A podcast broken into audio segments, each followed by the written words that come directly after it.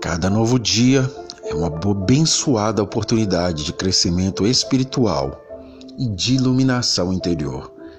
Espalhe esperança e positividade. Mais esperança nos meus passos do que tristeza nos meus ombros. Você verá que a esperança te levará ainda mais longe. Confie mais em Deus. Tenha uma ótima e abençoada jornada neste dia. Pessimismo leva à fraqueza, otimismo ao poder. Por pior que seja a conjuntura do mundo, não podemos perder a esperança. Temos de nos preparar para vencer toda e qualquer dificuldade. Ontem eu era inteligente, queria mudar o mundo. Hoje eu sou sábio, estou mudando a mim mesmo.